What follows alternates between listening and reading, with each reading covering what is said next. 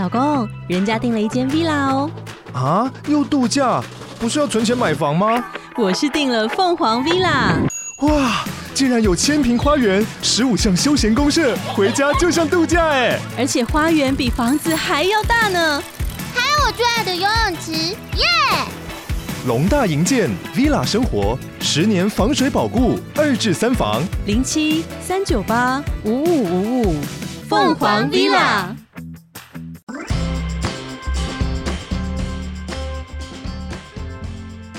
大家好，欢迎来到你的纯粹会听批判，我是鲨鱼。今天想跟大家聊聊，当然就是最近最红的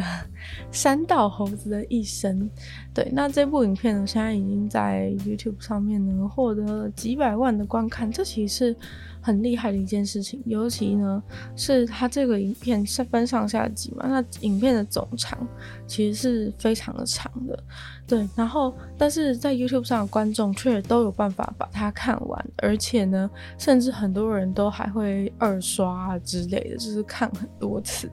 所以我觉得它真的是一部非常非常成功的作品。那我在第一次看到它的时候，一点开，其实开始没几句话就已经被他吸引住。虽然说呢，我这个是完全，我这个人是完全不懂，就是任何重机啊，然后那些东西。然后也不会骑摩托车，对，但是呢，我就是觉得他的那个就是刻画真的是非常厉害，尤其是他用这种就是像是梗图一样的脸啊，然后但是他。然后配音也是这种机器人的声音，但是却意外的非常的刻骨铭心。我觉得它是一个很大的反差，对，就是它是一个非常厉害的剧本，然后用一个比较好笑的，就是这种嗯比较低成本的动画，然后绘图，然后搭配照片，然后跟它的这个配音，其实感觉上都是一些很简单的东西，但是我觉得就是因为它的呃剧情的内容啊，然后。讲故事的 flow 的这个速度的节奏掌握也都非常的好，所以说让大家一看，哎、就是都不会有机会想要去把它关掉，就是可能在一件事情之后，马上就哎、马上就有另外一件事情。然后我觉得他也有抓到现在，就是大家在就是这个短影片时代，大家的那个专注力其实很短的事情，他其实很快几句话，他就会很快就会切换那个场景。然后就是透过这样子一直换幕的方式，其实是对于现代的乐听人来说是比较容易能够接受的。对，所以我觉得这个部分呢，就是真的做得还不错。而且我自己是觉得他们那些脸都很好笑。对，就是虽然我我听到有一些人可能就会批评说，就是那什么东西就是看起来很很烂之类的，但是其实我我一直都蛮喜欢那种。就是不用很高成本制作的一些东西，对，就是我反而觉得那种越简单的东西，就是越能够体现，就是它本身就是它的本质是一个多棒的作品，就是它不需要那些特效或是什么之类，就我觉得这个这个真的很这个还很不错，而且老实说，我觉得我还蛮喜欢这样的风气的原因，是因为就是因为有这种有这样子的作品，它能够红。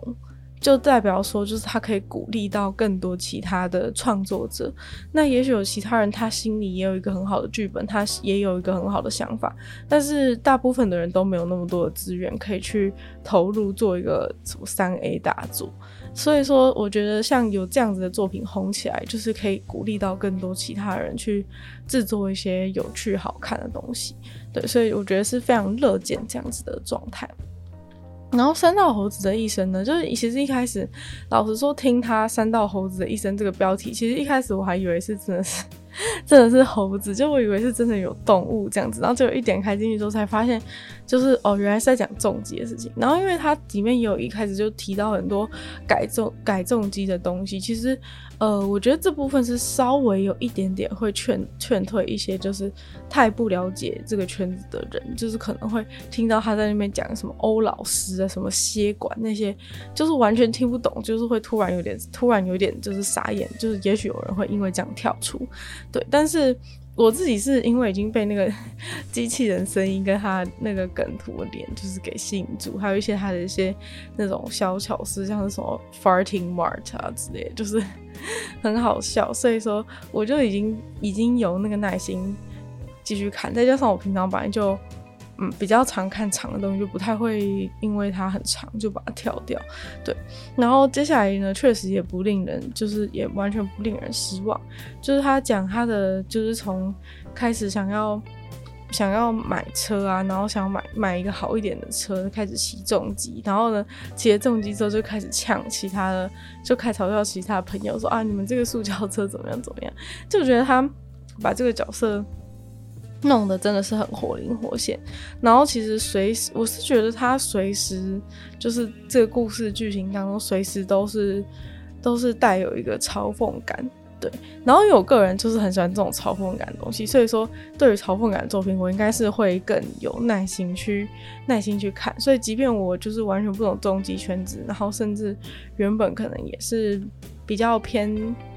比较偏不喜欢一点，对，但是还是会就是想要，就是基于一个想要了解的心态，就会想继续看下去。因为其实我觉得他确实这个作品一个很大的，就是我觉得对于圈外的人跟圈内人其实都有很大的影响力。主要是在于说，比如说圈内人当然很简单嘛，他就是一个很简很很郑重的一个劝世。其实他虽然整部作品都在嘲笑这些。嗯，算嘲笑嘛？就我觉得，就是就是比较嘲讽一点，就是感觉是把他们当成把有点笑话的感觉，在在做这个作品。但老实说，他其实是在救这些人的生命，就是他其实在劝世啊。就是这些圈内人，假设有有的人他也是跟这个里面的角色一样的，一样的一些作为的话，就是希望说，也许他看到这一部动画之后，就是他能够就重新思考自己的。自己的就是自己为什么要做这些事，或者是重新思考自己的平常就是的一些心态，到底为什么要一直跟人家一直跟人家比，然后在乎爱慕虚荣啊之类的。就是如果有人能够因为这个作品而醒过来的话，那真的是。等于说，这个作者他就救了一个人的生命。那不知道说有多少人，这个你看这个影片这样红起来，已经几百万的人看过。那不知道有多少的，就是还在山道上面迷途的猴子，也许就，也许就可以因为这个。这一部动画就醒过来，那也许他可能就就捡回了很多条命。那这个作者的话也算是积了很多功德嘛。虽然说他都在很多时候都在嘲讽他，那我觉得对圈外人来说也是一样，就是嗯、圈外人可能本来就是会比较不懂这些人在干嘛，或是比较看不起，就是那些在那边飙车只是想要飙车的一些人。但我觉得看了之后呢，对圈外人来说，我觉得也是一个可以。都了解他们的一些生态，然后我觉得这对于就是一些族群之间的隔阂消除是有帮助的。因为比如说像台湾，就是很多人就是会很喜欢吵架嘛，像是什么二轮跟四轮就是一个世，就是一个世仇啊，就是二轮就一直喷四轮，四轮就是喷二轮，对。但其实这个真的是。一个就是你一个族一个族群的差异，尤其是你坐在车子里的人跟骑在摩托车上的人，就是他的感受，他的整个感受，他的视野，就是都是因为我讲的视野是说，就是实际在骑车开车的视野，就是完全不一样的。所以说，确实双方一定会有很多误解跟没有办法互相理解的地方。那。这个大家看了《三道猴子一生一》之后，也许就是虽然里面的角色当然是一个比较极端的状态，希望希望啦，希望这个角色这样的一个模型是比较极端。假设这个角色的模型它并不是很极端的话，那就代表说真的很多人都很多人都呃过得很辛苦这样。所以说大家看了之后，可能比较能够去体会他们的一些心情。对，就是可能原本你会觉得说这些人很做一些事情很不合理或者什么的，但是也许你看了之后，就会觉得说谁会这样啊？什么就是这白痴飙车族之类，就有人可能就会这样想。那你看了这个之后，你可能就理解他这个角色他的心路历程等等。那你其实渐渐的就会，你其实渐渐的就会知道说，其实他们。就是他们并不是那么扁心的人物嘛，其实他还是有很多一些他自己的想法。为什么他最后会走到这一步？他前面也是经历过很多事情。虽然说可能对于一般人，或是对于说比较清醒的人来说，就是这个是蛮，这个是比较比较比较荒谬的事情，就是可能你会觉得说啊，就算是发生事情的话，就如果是我也不会怎样怎样怎样。但是我觉得是你看的时候，你还是会有多少会有一些有一些体，或是有点像是说你看一部电影的时候，就会对那个角色产生共情，或者说你会比较能够。就是去合理去知道说他他这样的处境能够设身处地会有什么样的会有什么样的想法。就虽然说我们可能都觉得说他很白痴，就是为什么借钱给借钱给借钱给女朋友，然后什么很明显就是在骗他什么之类的。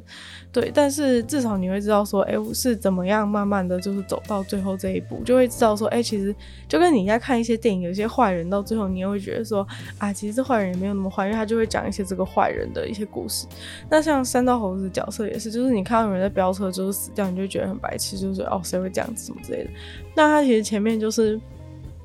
前面就是跟你铺陈了很多，其实你也对这个角色的生活很多。其实有时候你也会觉得说啊，这个人真的是很，虽然说啊，很多时候其实很多结果都是自己的行为造成的。例如说，如果你当初不要在那边花大钱改车的话，你现在也不会走到。就是这个走到就是什么又有什么学贷，然后卡债，然后又要又买新车的这种状况，就是你也不会走到真的经济状况这么差的一个情况，就是确实是可以避免，但是你会比较理解说他在某些情况的时候，他已经是就是压力非常大，就是可能他根本每个月赚的钱全部拿去缴那些债都。还不完的状态之下，就是其实有时候可能确实是会影响你的思考能力，或者是再加上可能他本来就思考能力并没有那么强的状况之下，你你就是又压力这么大，那可能就是一定一定会做出一些更加错误的决定，那个是肯定的。对，所以说，呃，我觉得是大家。尤其是可能以我们的同温层的话，就是更容易，就是更容易会去觉得不能理，对其他的其他的这些人族群不能理解，对。但是我觉得看完就是你至少会觉得说会知道说他们他来龙去脉，然后为什么他这样他会这样做。我觉得其实是，呃，虽然说还是觉得他们这样子就是山道猴子一生就这样结束是非常荒谬的，但是。我觉得是可以，就是更知道说，哎、假设我今天真的遇到一个这样子的人的话，就是我会知道说，哎、应该要怎么帮助他，或者他需要的是什么东西，这样。对，然后我觉得很多人都说那个三道猴子医生就是最后，哎、怎么就这样，哦，就是直接直接死掉就结束了，觉得很烂尾之类的。但是我是觉得，其实他在这边死的时间点是很刚刚好，不是说他死好了，是说。他死的这个时间点，在剧情安排上面其实很刚好，就是他山道猴子的一生，他其实就是要彰显，就是他用足够长的时间，可能大概六十分钟、六十几分钟的时间，就是让你跟这个角色已经很很认识了，那他又在这个地方突然急停，就是让他死掉，其实是一个在彰显说山道猴子的一生就是这样，就是这样子转瞬，就是在你这些有的没的事情，然后还钱还不完，然后一堆。就是一堆有的没的，然后搞一搞，哎、怎么突然就这样结束？就是他就在彰彰显这三道猴子一生就这样没了的感觉。我觉得他这个是塑造很好，因为通常结束瞬间每个人都哈的感觉，就是哈哈哈结束了，哈哈哈的感觉。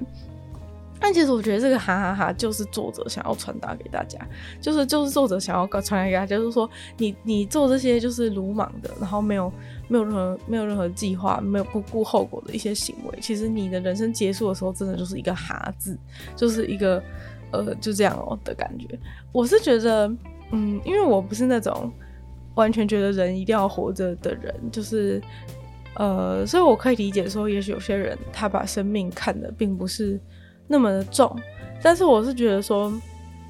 比如说在他整个剧情的过程当中。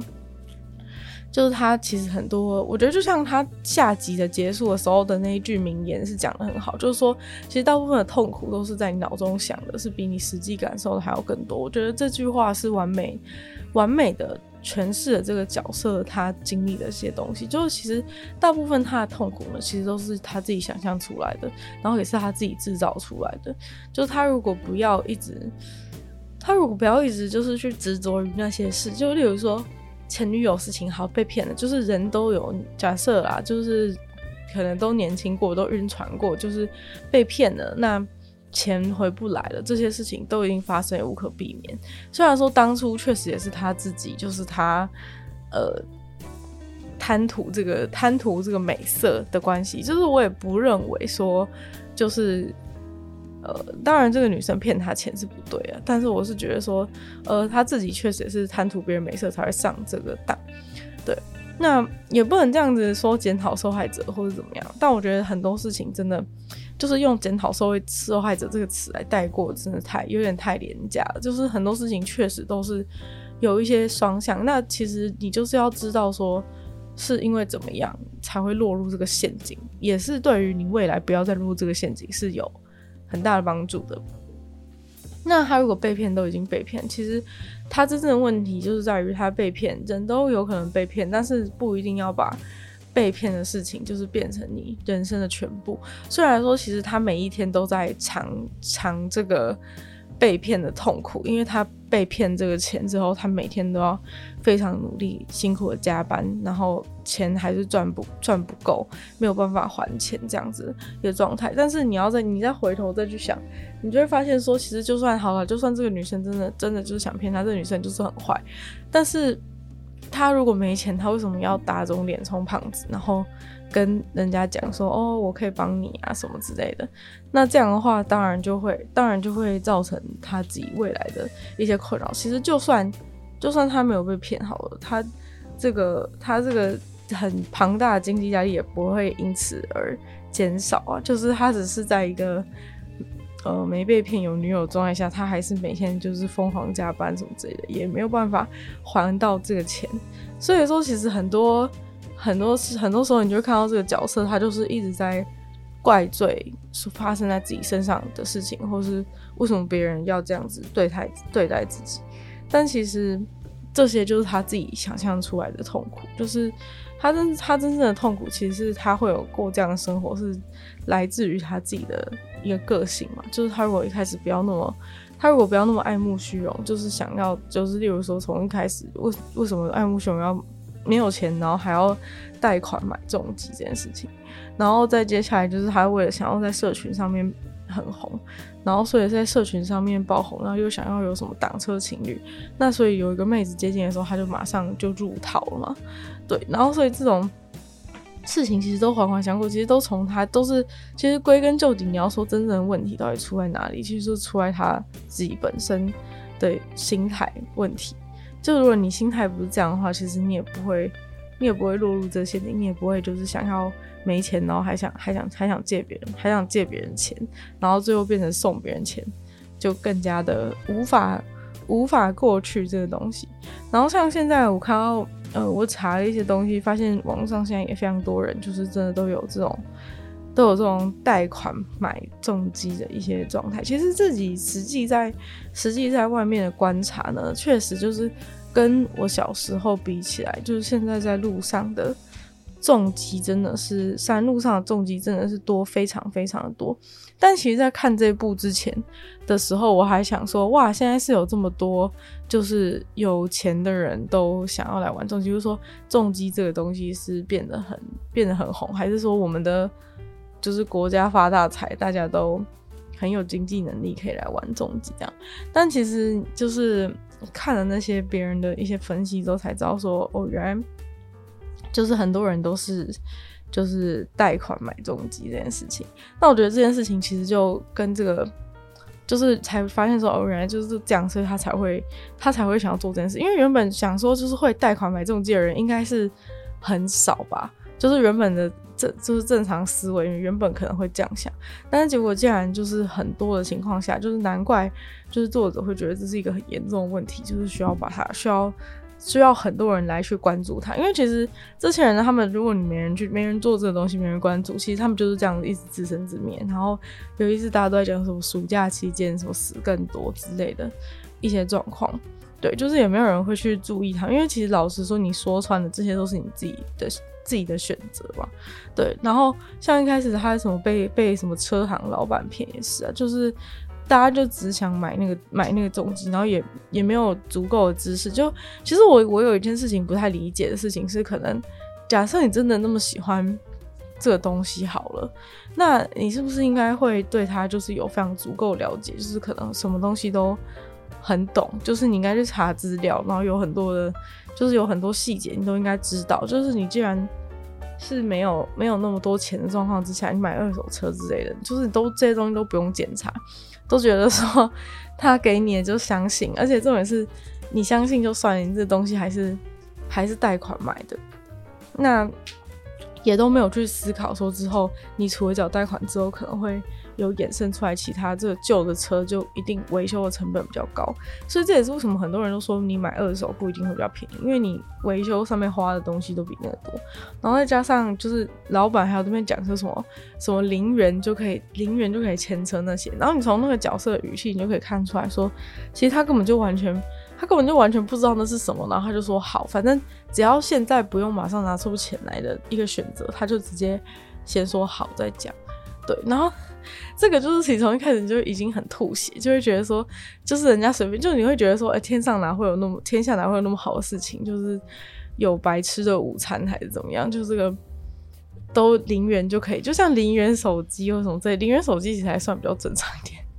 就是只是你每个月再去付而已。但他那个就是什么零元签证，然后我看之后才知道，原来说他就是很多这种东西，他就是不是跟银行借的。就是他等于是跟私人的懂私人的东西借钱，所以才有办法让他就是一次付那么少。但是相对就是他好像就是利率也很高，然后还有就是他背后也不是银行，所以说之后如果就你还不出钱的话，就是会发生什么事情的话也很难讲。但这个部分其实是没有演到。但是假如说呢，真的路上那么多骑重机人，很多都是就是贷款状态来去。买这个车的话呢，那代表说现在这个族群当中的这个社会问题其实是很严重的。因为其实每次就是要买东西的时候，你都会去思考一件事，就是说你会去思考说这个东西用多久。那其实他们都没有去思考事情是，就是你假设你你贷款就是要还六年，就是才能还完，但是你这个车就是你真的有办法骑六年吗？就可能他骑到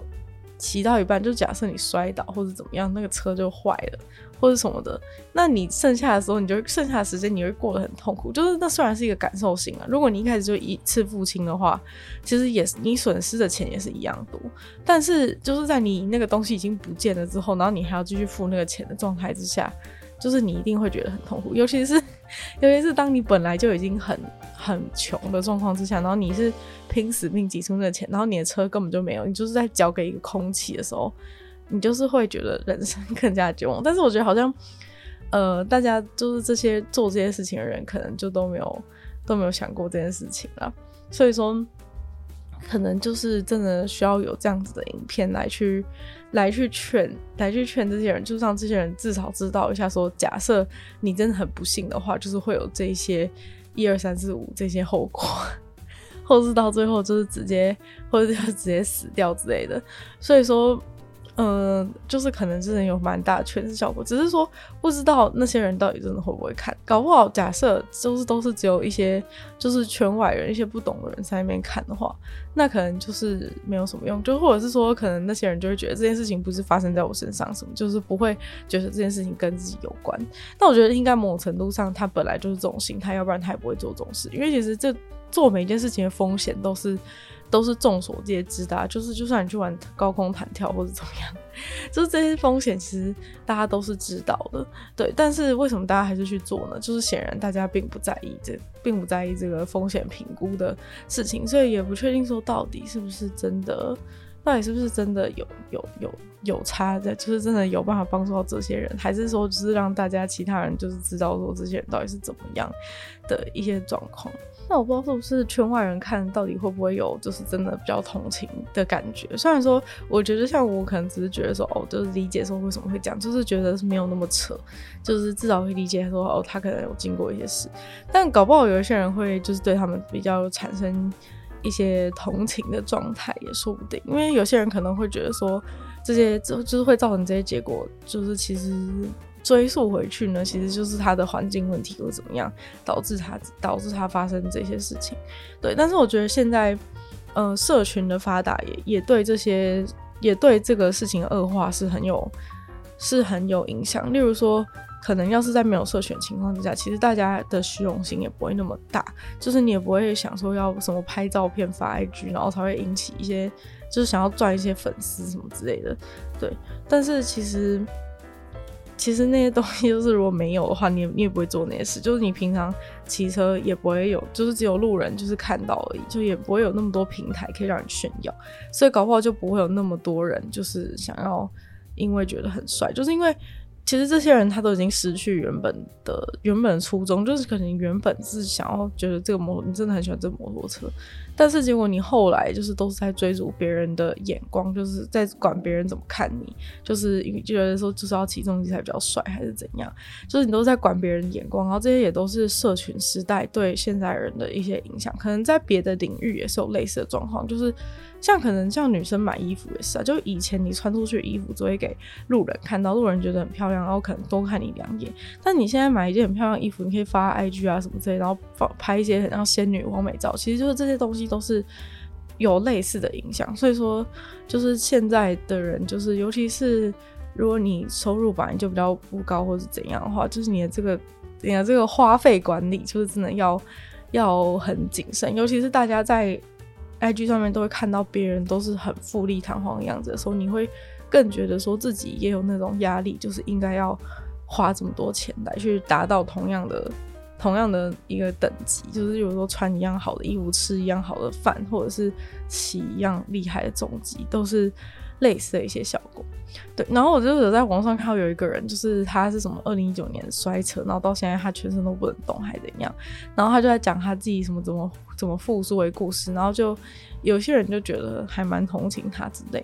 但是就有人发现说，可能他以前就是都是都在都骑，都是都骑到时速一百八什么的，就觉得他真的很活该。对，就是。他其实现在就是他，虽然就是在劝人家说不要骑那么快，要不然你可能就摔成他这样子之类的。但是其实他就是内心深处其实并没有真的，就是他就连摔成这样，他其实都没有真的都没有真的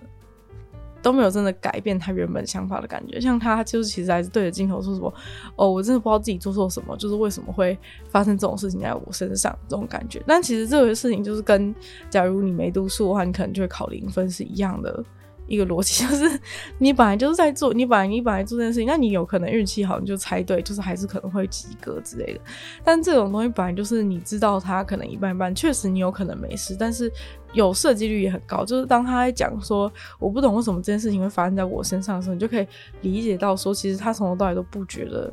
就是他做的事情是有风险，他就觉得说我本来就应该好好的，就是我发现这件事情是我超衰，但其实那个几率摆在那里，就是。嗯、本来就有这样子的，本来就有可能发生这样的事情，只是他们都去忽略这件事情，对吧？虽然说他现在就是都是全身都不能动，好像只能讲话，还是只能动肩膀一点点之类的，但是他就是在劝那些人不要，不要，不要再不要再骑那么快什么的。但也许就是说，他就以他这样的角色，虽然他还是讲一些不太合理的话，但是也许他这样的人是比较能够真的，就是真的劝到，就是跟他有类似处境的人。对，就是要不然你就是跟那些人讲说，就是什么风险评估，可能他也可能他也不会鸟你，因为他要是理解的话，他可能就不会做那些，就不会做那些特别危险的事情了。那今天女友的纯粹不理性批判就差不多到这边结束了，对。然后就再次感谢今日赞助的会员五成大男子 James 什么王黑五代还有 ZZ，就希望其他愿意支持参与创造的朋友在下方找到 Patreon 的连结。那如果喜欢这节目的话呢，希望大家可以多多分享出去，更多人知道。在 Apple Podcast 帮我留星星、写下评论，对节目成长有帮助。那如果喜欢我的话呢，也可以收听我的另外两个 Podcast，其中一个是鲨鱼会在每周二四用十分钟时间跟大家分享一些新闻新资讯，另外一个就是听说动物，当然跟大家分享。动物的知识，就希望这个女友存在不理性批判可以继续在每周三跟大家相见。那么下次见喽，拜拜。